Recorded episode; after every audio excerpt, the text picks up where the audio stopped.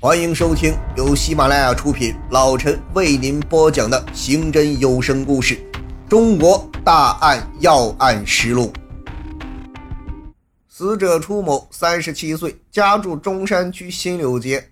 他被一枪击中左胸，心脏被打碎，左腿也有枪伤，显然是这次袭击的主要对象。胳膊被打了一枪的伤者，当时站在他身旁，很可能是跟他沾了光。初某一九八三年因抢劫等罪被判处死刑缓期两年执行，送新疆劳改以后改判为十七年有期徒刑。一九九二年办理保外就医，回到了大连。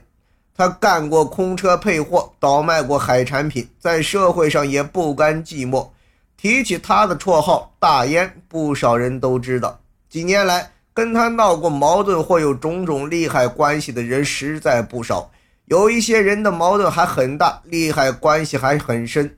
侦查人员们对这些人逐人进行调查，在与楚某有利害关系的嫌疑人名单中，张琴义的名字引起了刑警的格外注意。此人原名张新琴，绰号小五，与被害人楚某是同案。一九八三年被判无期徒刑，并且同送去新疆劳改，后经改判减期，也在一九九二年回到了大连。今年春天，他与七次杀人、三十余次持枪抢劫的李汉恒、史连生等人拉上了关系，成了朋友。四月十二日夜，他带着李汉恒、史连生去新浪娱乐宫与朋友吃饭，席间话不投机，与朋友争吵起来。朋友打电话叫来一群帮手，把他们打得头破血流。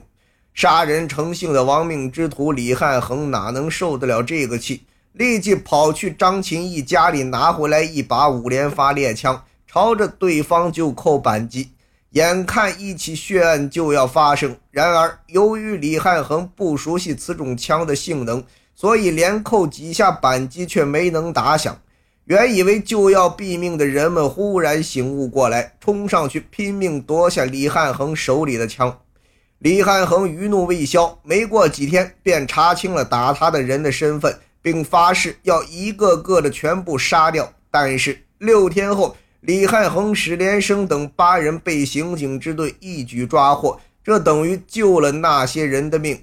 新浪娱乐宫事件的第二天，负责打击流氓恶势力和团伙犯罪的刑警支队六大队就得知了这一事件，并着手查处。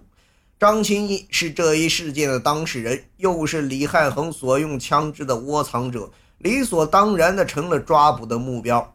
然而，张清义已经带着与他姘居的女人夏兰逃离了大连。张清义是否回大连了？七幺五案件能否和他有关？刑警支队一大队、六大队充分利用过去对张清义等人的工作基础，进一步开展侦查。经过调查，在众多与死者楚某有利害关系的人中，张清义的分量越来越重。原来，楚某出狱回大连后，在海港南关岭一带干起了空车配货的生意。这是一种靠威胁等手段争夺了市场就能多挣钱的生意。张琴义曾帮楚某干过。一九九五年，张琴义自己办理了营业执照，名正言顺地开启了配货中心，并挤走了楚某。眼看每年上百万元的收入丢掉，楚某当然不甘心。但由于自己的势力已经不如张琴义，也只好忍气吞声。今年四月，张琴义东窗事发，逃离大连躲难，这给了楚某卷土重来的机会。